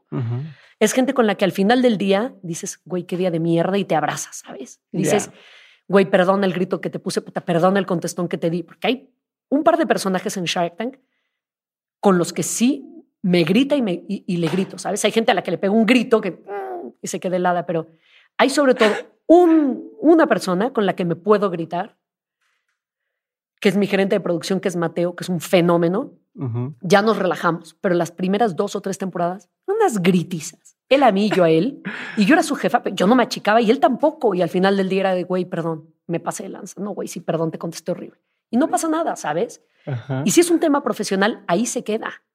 Yo me he agarrado a gritos con Cristian y Ricardo. Pero no me imagino a Ricardo, por ejemplo. No, no, me imagino un poquito más. No, al contrario. Con Ricardo me he dado unos encontronazos de, güey, te pasaste de lanza, cabrón. No, pero es que... Y entonces nos tenemos que sentar a ver de, güey, sí la cagué aquí, no, pero sí, güey, ¿no? Y al final del día son mis compas y no pasa nada. Hay cosas profesionales que sí trascienden a la amistad y para mí eso es letal. Y hay cosas profesionales que se quedan en lo profesional. La gente que no respeta su chamba, para mí es crítico. Alguien que no tiene respeto por lo que le da de comer, no es alguien con quien yo quiera trabajar. ¿Cómo le haces, Kirian, para el final del día separarte de lo que no es tuyo? Pensando en Shark Tank no es tuyo, Bake Off no es tuyo, te la partes por estar haciendo el trabajo ahí, pero el día de mañana puede que un día diga la producción y diga, ah, ahora queremos que sea alguien más, ¿no? O ya sabes, típico en las empresas de vamos a darle un refresh, ahora va a ser un nuevo equipo. Y ya no eres tú. Este, y ya no eres tú. ¿Cómo le haces para, o cómo le harías para manejar eso? A diferencia de tus otros proyectos que son tuyos, tú sabes hasta dónde lo vas a llevar y sabes dónde abandonar, sabes dónde llevarlo. Si aquí me estoy desgastando o estoy viviendo mi vida al límite por un proyecto que al final del día no me llevo a la, o sea, no es mío, no, no, no, no, ahí se quedó. ¿Sabes qué es chistoso? Que para mí, mientras esté ahí, el proyecto es mío. Y me lo tomo personal como si fuera, o sea, como si realmente fuera algo que yo construí con mi propio dinero. Shark Tank no es mi lana, Shark Tank no me pertenece. Mañana quizás me dicen, te agradecemos estos seis, siete años de trabajo, pero ya no te necesitamos, pero mientras yo esté ahí, el proyecto es mío. No sé qué va a pasar el día que me llamen de Sony y me digan, ya no hay siguiente temporada o si hay siguiente temporada, pero no estás en la siguiente temporada. Creo que es importante no volverse imprescindible porque lo sabemos todos, este es el otro gran cliché, nadie es imprescindible, pero sí hay que volverse necesario y hacer las cosas bien. Yo me apasiono por ese programa, me lo tomo tan personal como si fuera mi dinero, ¿sabes? Y con Bake Off lo mismo, aunque ese programa yo no lo produje a la cabeza, sí fui productora ejecutiva de ese programa y para mí ese programa era realmente como si fuera mío. Y hoy lo veo en la pantalla y digo, pues valió la pena los desvelos, las gritonizas, las chingas, que no hay programa de televisión sin gritonizas, que quede claro, ¿no? este, si les han dicho lo contrario, les han mentido. Eh, yo no sé qué, qué va a pasar el día que me digan de Shark Tank, ya no te necesitamos. Seguramente va a ser tremendo y va a ser súper triste, ¿no? Señores de Sony, por favor, no. Por favor, no me... No, no sé qué va a pasar, ¿sabes? Pero como no me ha pasado, es que también no me ha pasado. O sea, cuando nos corrieron de MTV, no fue personal, no me corrieron a mí, nos corrieron a todos porque se iban a llevar la producción argentina. Entonces no fue. Es que, con, el proyecto. es que con Discovery somos proveedores externos, ¿no? Ahora estamos trabajando unas cosas para CNN, pero para Discovery. Estamos haciendo un show para Discovery y acabamos de hacer otro. Todos a la cocina, era un show muy divertido con, con Toño Olivier y Benito Molina, cocinando cada uno desde una cocina con personajes pues no era nuestro programa, pero sí es nuestro programa, ¿sabes? Yo me lo tomo personal como, ahí se fueron dos cuadros, mira la cara de Toño, el emprendimiento, ¿sabes? Y se me va la vida en ello. El día que deje de ser mío, seguramente me va a doler y me lo voy a tomar personal, aunque no sea. No, no sé si personal, pero sí me va a doler un montón. ¿Y qué tendría que ser alguien, cambiando de tema, para, bueno, es que no sé preguntarte primero. Bueno, uno, antes de esa, este, primero, ¿cómo lo haces para que tu equipo se lo tome personal?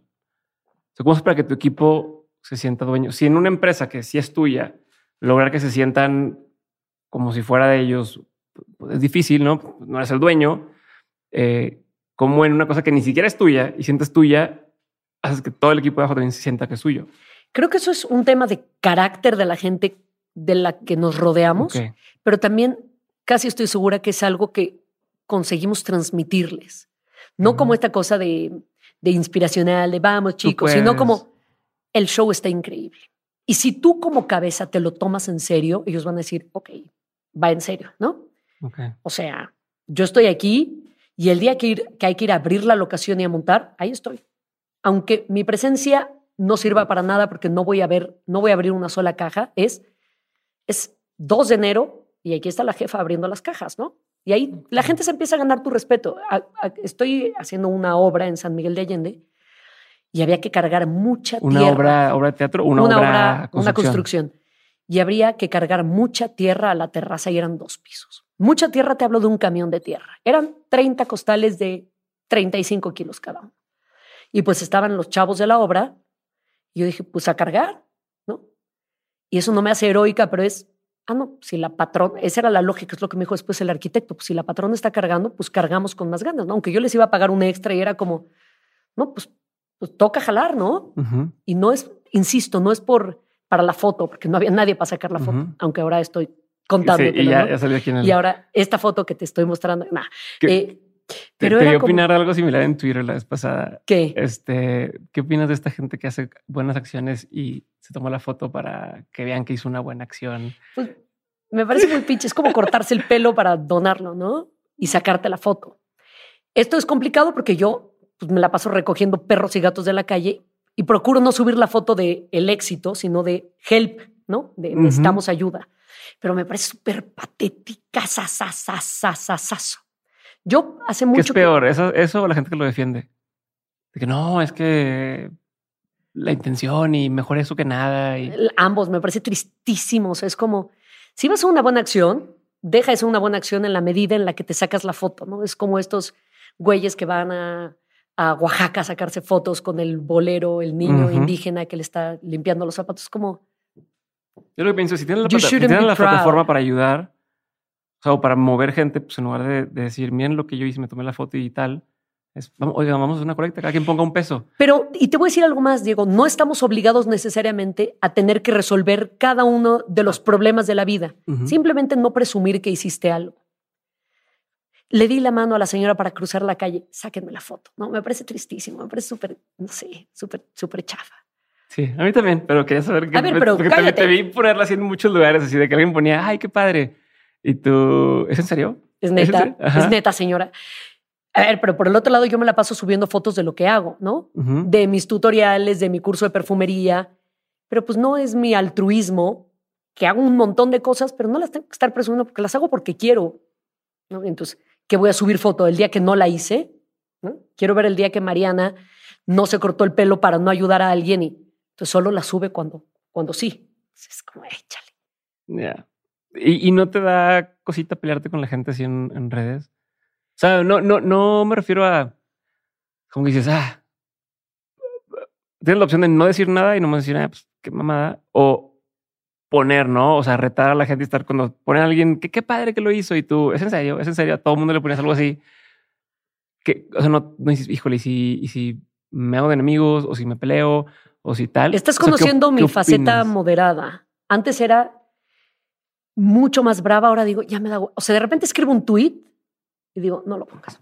No lo pongas. ¿Qué Digo, qué hueva ahorita empezar con la guerra de trolls a pelearme, porque seguramente vas a tener una pelea con dos personas y con 45 trolls. Entonces, esta es una versión este, modulada de quien solía ser. Ya procuro no pelearme tanto. Cuando me peleo, me peleo a muerte pero, o sea, doy la batalla hasta sus últimas consecuencias, pero cada vez me peleo menos. Pero hacerme enemigos, ¿qué más me da? Twitter cada vez me da más hueva, porque Twitter ya es una guerra de lodo a ciegas. No sabes, te estás peleando encuerado, con los ojos cerrados y no sabes qué va a pasar, ¿no? No sabes si el otro trae un cuchillo, no sabes si te estás peleando con un ser imaginario. Twitter ya me dio una hueva infinita y, y los intelectuales ahí metidos que se clavan y digo, ay, señor, cálmese y no te da cosa decir, voy a perderme oportunidades a lo mejor por, por dar mi opinión.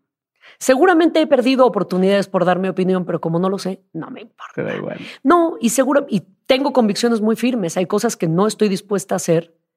No, no voy a trabajar para un partido político nunca.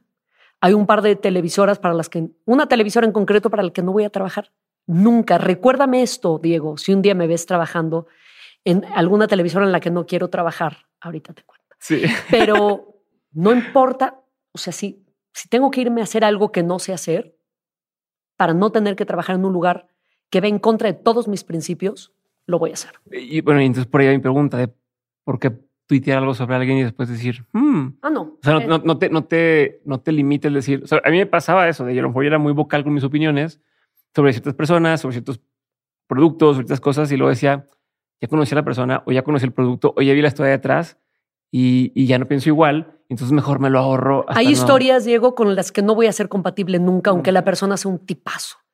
Eh, las vacunas te van a insertar en un chip. Ya me parece que eres un imbécil, ¿no? Ya no necesito conocerte, tus ideas. Yo sí tengo mejor señal desde que me. Sí, el, 5, g como que el celular empezó a Sí, mi celular ya no, ya no pierdo la señal en mi casa. No, hay gente cuyas ideas me parecen groseras, me parecen peligrosas. A esa gente no la respeto y no la quiero conocer. Ya. Y hay gente, porque juzgo mucho, ¿no? Porque seguramente, y ni siquiera es un tema de reciprocidad, la gente a mí me juzga muy duro. Y no es, ah, esta es mi venganza, porque parezco muy dura, ¿no? Y porque parezco una tirana y porque parezco una cabrona. Y puede que de alguna manera lo sea, pero también soy una gran amiga, soy súper leal, soy súper derecha, soy súper fiel, soy súper protectora con, con la gente que me rodea. Siempre voy a tratar de darle chamba a la gente que no, es que yo tenga el poder, pero si tengo la capacidad de contratar a alguien que se le está rifando, lo voy a hacer y de ayudar a alguien que lo necesita de mis cuates, lo voy a hacer y de preguntarte y llamarte y de ponerte un cagón porque creo que lo estás haciendo mal, porque espero reciprocidad, que alguien me ponga un cagón cuando yo lo esté haciendo mal. Ok. ¿Y, y no te pasa que me gustaría que la gente me tratara diferente? Sí. O sea, como el primer approach o cosas así. Sí, me pasa muchísimo. Como tengo la voz súper ronca y, y hablo súper fuerte, de repente llego a pedir algo y es como, yo, yo, güey, ¿no? Es como, señora, cálmese. Y yo, no, estoy enojada. No estoy enojada. Hablo en mayúsculas. No estoy enojada, pero, pero me voy a enojar. No, hablo en mayúsculas y con signos de interrogación y admiración todo el tiempo, más de admiración. Entonces, la gente cree que estoy enojada y que estoy siendo grosera y ruda y no es cierto, ¿sabes? Entonces, de repente tengo que ser extremadamente amable, más amable de lo necesario para, que, la gente parezca para modular un poco eso. Ok. Si que tratar de sentir que estás haciéndote del otro lado, Exacto, para, que, la gente, exacto, para que la, para ya llegar al punto normal, ¿no? Porque la gente se saca de una así como, ¿qué le pasa, no? Y sí, de repente me gustaría que me trataran diferente, seguro. ¿Qué, ¿Qué tiene que ser alguien para que trabajes en sus producciones?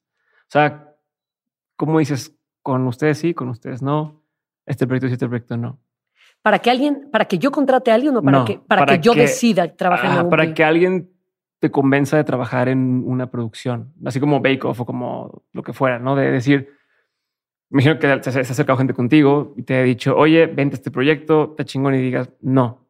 me pasó. Me hicieron una gran oferta de trabajo en un lugar que respeto muchísimo, pero no era el trabajo correcto para mí. No era yo la persona para ese puesto, porque era una chamba de oficina.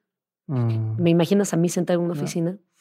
Y era una chamba sasasa de un tipo al que respeto, increíble, de una empresa súper prestigiada. Dije, no, tienen que ser proyectos que me diviertan. O sea, creo que ya pagué ese derecho de piso, ya, ya procuro, a veces toca hacer chambas que a uno no le encantan, pero pues, pero pues uno no vive de sus convicciones y de sus ideas, pero sí. Pero no hago proyectos que vayan en contra seriamente de lo que creo, pero los proyectos que me enamoran son los que tienen que ver con lo que a mí me gusta. La comida, ahora el emprendimiento, el deporte, la acción, los viajes, el turismo. Cualquiera de esas cosas me apasiona. Me acaban de ofrecer una serie espectacular.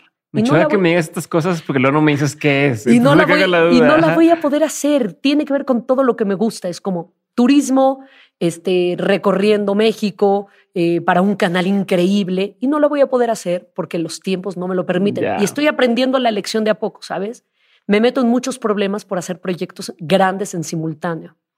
Entonces estoy de a poco como tratando de madurar eso contra mi mejor opinión. ¿Y no has pensado, todos tus proyectos personales son más de cosas eh, de hacer, ¿no? De, como dices, el tema de las flores, el tema del perfume, el tema de la nieve, el helado, como dicen aquí. Pero hacer un proyecto con tu presupuesto, con tu trabajo, tienes todos los contactos con toda la gente, pero tú y yo, entonces, ¿qué ser? Por ejemplo, ya sé que cocinas y haces tus, tus Instagram lives, pero decir, ¿y si le metemos producción y si lo hacemos mi canal de YouTube en forma y, le metes por ahí. O sea, no has pensado nunca en hacer algo así tuyo, tuyo, tuyo. Pues Morgana es mío, mío, mío. Sí, pero, pero Morgana, a lo que, a lo que voy es un, un, tipo de emprendimiento, no en los medios, no, no en como televisión, audiovisual, como lo que vienes haciendo durante mucho tiempo en esta otra faceta tuya. Justo en el Instagram Live de la semana pasada, que cocinamos, ¿qué cocinamos? no me acuerdo qué. Ah, sí, hice unos scones de pan de muerto. Se conectó Arturo Elías Ayub. Y entonces, de repente, Arturo me dice por ahí, en, el, en los comentarios, me dice, Chief, deberías tener tu propio canal, tu, propio, este, tu propio canal, ¿no? De YouTube o hacer tu espacio de entrevistas. Y esto es algo que un amigo que se dedica al audio me propuso hace dos años. Me dijo, Kiren, Kiren, me dice Kirena, Kirena, Kirena, Kirena, vamos a hacerlo, vamos a hacerlo. Siento que para eso estoy tarde, ¿sabes? ¿Por qué? Porque todo el mundo lo está haciendo, entonces hay que buscar un diferenciador. Pero Joaquín me dice, Kirena, vamos a hacerlo, vamos a hacerlo. Y estoy tentada porque conozco a muchísima gente chingoncísima para hacerlo, ¿sabes? Justo ahora estamos arrancando con un par de personajes a los que conoces. Me choca que no puedes decir nombres de nada. Un podcast para un, no para México, para público hispanoparlante, no en México. Un podcast que no tiene nada que ver con lo que haya hecho yo antes, porque es un tema que me apasiona. Va a salir pronto el primer episodio. ¿Me puedes decir ya? No. Porque no, espérate, porque estamos en el piloto que nos van a dar luz verde, porque va a ser un, va a ser un, un podcast que la vamos a reventar. Pero ese es como mi regreso a la radio, al audio, pero sí estoy pensando seriamente en armarme un podcast. Pero mi socio me desalentó, me dijo, güey, ya está Jordi Rosado haciendo su podcast y ya está pero para este, todos Javier Alarcón. Para todos hay. Entonces hay que buscarle cómo, pero yo creo que sí. O sea, pues de entrada me siento a los 10 tiburones y a chismear porque pues los conozco muy bien, ¿sabes? Entonces sí lo he pensado de meterle, meterle Milana, pero Milana en este momento está eh, enfocada comprometida en, está comprometida en otros 14 sí pero pensando en, no tiene que empezar como dices en, en, en así en enorme. Por no tiene que ah. o, no tiene que ser tu dinero. Ya lo viste mil veces. Tienes todos los contactos. Te digo algo. a veces lo más difícil de conseguir. Son los contactos más que el dinero. Pero déjame decirte algo. Cuando tú tienes el control del dinero tienes el control del contenido. Para que nadie te diga de qué puedes hablar y de qué no, y de qué sabor es el helado que vas a sacar la próxima semana, tienes que tener el control del dinero. Y esto es una parte muy jodida, ¿no? Tienes que buscar un socio que te permita mucha libertad, que, que te diga, no hay restricciones de temas, no hay restricciones de sabores. Que los hay. Puede haber chocolate, sí, puede haber chocolate una semana sí y otra no, tú lo decides, pero hay que encontrarlos. Y soy, soy muy muy protectora de mis proyectos. Ya sé, pero a ver, si en Casa Morgana los, que encontraste y ahí están haciéndote caso, yendo a comprar todas las cosas y, aprendiendo a hacer los helados, ¿por qué no en algo más? No, yo digo. Lo del podcast me gusta, pero para hacerlo by myself, o sea, que lo hagamos Joaquín y yo y, ver en, en dónde termina, ¿sabes? Muy bien. Voy a hacerte una serie de preguntas concretas porque ya estamos por terminar. Eh, la pregunta es concreta, la respuesta no tiene que ser. Avanzamos. ¿Te parece? Peor consejo que te han dado o cuál ha sido uno de los peores consejos que te han dado. Con esa voz no vas a llegar a ningún lado. Y te Y toma, y toma. te lo dije. Te lo dije. ¿Cuál ha sido uno de los mejores consejos que te han dado? No sé si es un consejo dado de manera expresa, pero es un consejo que vi, no aceptar un no como respuesta. No sé si alguien me lo dijo o crecí con eso. Entonces creo que el mejor consejo de vida que pude adquirir de los muchos es no aceptar un no como respuesta. ¿Qué consejo dabas tú como bueno antes y que ya no darías? No aceptar un no como respuesta. El mismo consejo que yo me doy a mí misma es el consejo que le digo a la gente. A la gente le digo, no aceptes un no como respuesta, pero hay que saber hasta cuándo. Mm. Es no, no, no, pero hay que saber cuándo fue suficiente. Entonces, es un consejo que antes daba a la ligera, pero ahora doy con un pequeño asterisco y una línea al margen. No, pero ¿hasta dónde? Con letras chiquitas. Con letras chiquitas. Eh, ¿Qué opinión tienes que poca gente comparte contigo? Que se pueden hacer muchísimas cosas al mismo tiempo y que no hay que especializarse en una cosa, que puedes especializarte en muchas cosas en simultáneo y romperla. ¿Qué te da mucha curiosidad hoy en día? La panadería, muchísima, muchísima. Eh, hice un diplomado de panadería ahora en México. Y después del curso de, perfumería en Francia, tomé un día de croissants y pan chocolate. Y tengo muchas ganas de volver a hacer, de volver a hacer panadería. Me muero, me muero por hacer pan. Ok. Puras cosas frívolas, ¿te das cuenta? no, está bien. y dices que los carbohidratos y puro carbohidratos. Puro carbohidratos, sí, claro. Eh, y, de lo, y lo que hablamos hace rato de reinventarte, no me terminaste de decir qué, qué te da curiosidad de reinventarte, o sea, como hacia dónde querías explorar. A veces pienso que quizás debería irme de México, pero México me jala de una manera muy fuerte. No es el miedo, el sabotaje, que, que claro que me da terror pensar en irme, pero no es el miedo de irme. Es sentir que hay tantísimo por hacer acá. Y voy a decir algo horrible. Es tan fácil hacer las cosas bien aquí hay un millón de trabas para hacerlas bien, pero hay tanto por hacer. Y es tan fácil hacerlo bien que por qué hacerlo mal o por qué ir a hacerlo bien a otro lado. Ok. ¿Qué es algo que la gente no sabe de ti y que si supiera le sorprendería? Uf. Em, que soy muy frágil emocionalmente, que me han roto el corazón muchas veces y que no estoy dispuesta a que me lo vuelvan a romper. Y eso me ha generado como como una barrera de decir, nadie me va a volver a hacer una chingadera. Esta combinación entre puedo poner mi barrera, pero poner mi barrera ya no te puedes abrir y es, es, es, un momento muy complicado, ¿sabes? Donde decir, yo me entrego para la vida, para el trabajo, para los amigos, para las relaciones al 100.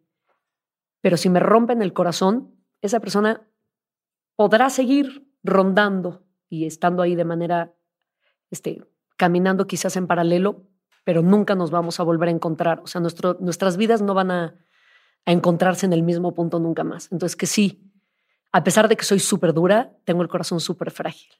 Pero no sé si para ti también un, como un requisito del estar enamorado, o sea, o, parte de la condición del enamoramiento es volverte completamente vulnerable a la persona que tienes enfrente. Sí, pero me, ya no confío en nadie, ¿sabes?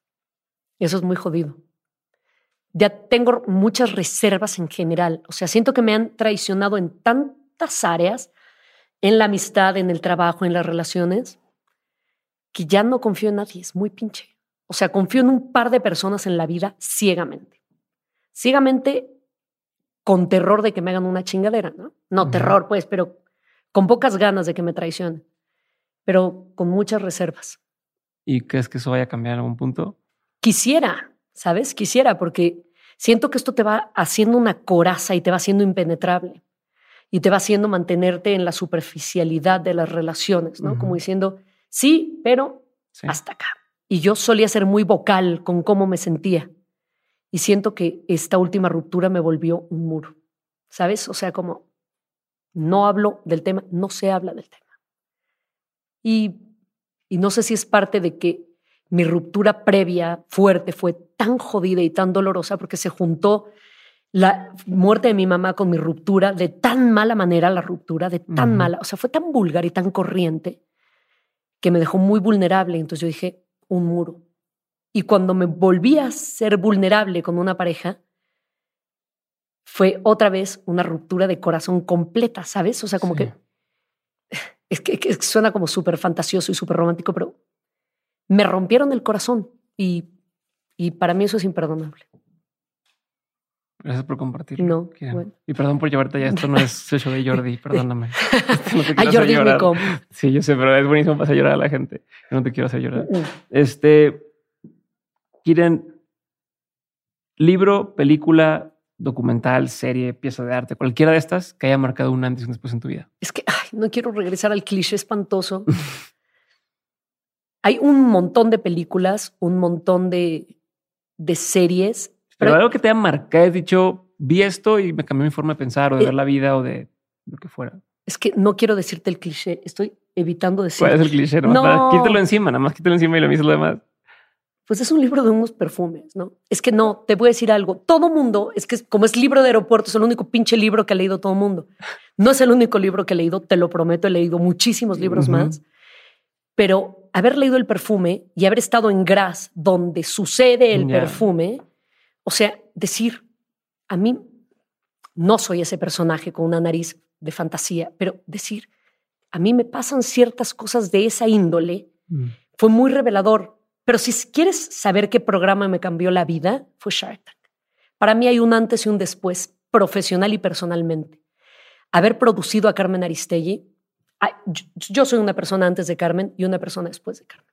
Ahí nació muchísimo de mi carácter profesional, muchísima de la gente con la que me rodeo hoy, mi respeto por el mundo de las noticias se forjó, bueno, inició en CNN, pero se, se afianzó con Carmen y con Javier, y ahí nació Niño Nautas. Entonces, para mí, la etapa con Carmen me marcó tremendamente, pero cada una de las etapas de vida me ha, me ha construido muchísimo. Y yo tengo un principio y es capitalizar la tragedia. La tragedia puede ser cualquiera, puede ser que se murió tu mamá, o puede ser que chocaste o que no encontraste calabaza enlatada para hacer el pumpkin pie que ibas a hacer ese día. Y es cómo capitalizo. No, tampoco soy una, lo digo siempre, una optimista recalcitrante de, uy, todo está saliendo de la chingada, ¿qué vamos a sacar de provecho? Pero es, güey, qué duro estuvo esto. Y al final dices, no estuvo tan duro. O encontré cómo hacer mi propia calabaza especiada porque no encontré la de lata, ¿sabes? Entonces voy buscándole a cada una de las situaciones de la vida. Perfecto. Quieren, de todo lo que has vivido, tanto en lo personal como en lo laboral, has tenido un montón de aprendizajes. Si tuvieras que quedarte con tres aprendizajes que quisieras tener siempre presentes, ¿cuáles serían? Mira, creo que haber, no sé si esto es un aprendizaje, pero haber crecido cerca de una mujer como mi mamá me marcó, de, fue determinante para, para, que, para que yo sea la persona que soy. Eh, otro de mis grandes aprendizajes fue aprender a viajar. Viajo muy bien, soy muy eficiente y me muero por, por viajar al mundo entero. Y, y cuando hablo de viajar bien es que soy experta en detectar los restaurantes para turistas. Entonces yo como en los mercados, no, no porque soy una hippie romántica, abraza árboles, sino porque ahí es donde, donde se come chingo, ¿no? ¿Sabes? Entonces, para mí uno de los grandes aprendizajes fue eso, aprender a viajar bien y creo que haberme atrevido a empezar un gran proyecto, a meterle toda mi lana a Casa Morgana es uno de mis grandísimos aprendizajes. O sea, fue de, quiero hacer esto porque lo soñé. Lo soñé, lo hemos platicado, dormida. Soñé con un helado y dije, eh, ¿por qué no? Y dije, ¿cómo? Yo no sabía dónde, sabía dónde estaba, pero no sabía dónde quería llegar. Y eso se fue construyendo. Entonces fue, voy a encontrar un curso, fui, lo tomé, compré una maquinita, fui helado, quiero hacer más helado, pues me voy a aprender a en serio hacer helados, compro una máquina, pongo una heladería, tengo una sucursal en Canadá. Yo hace seis años no sabía que esto iba a pasar y aquí estoy.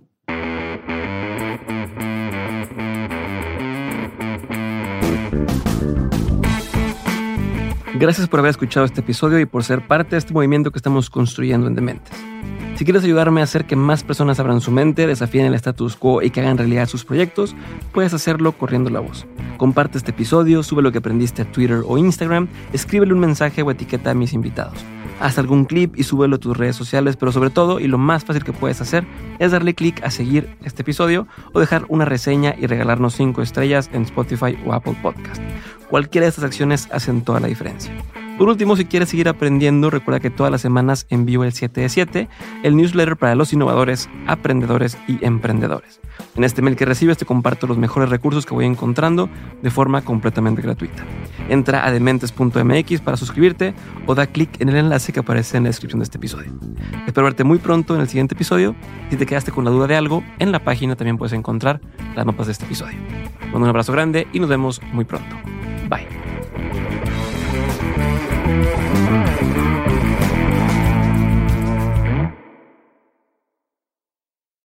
With the Lucky Land slots, you can get lucky just about anywhere. This is your captain speaking. Uh, we've got clear runway and the weather's fine, but we're just going to circle up here a while and uh, get lucky. No, no, nothing like that. It's just these cash prizes add up quick. So I suggest you sit back, keep your tray table upright, and start getting lucky. Play for free at LuckyLandSlots.com. Are you feeling lucky? No purchase necessary. Void where prohibited by law. 18 plus terms and conditions apply. See website for details.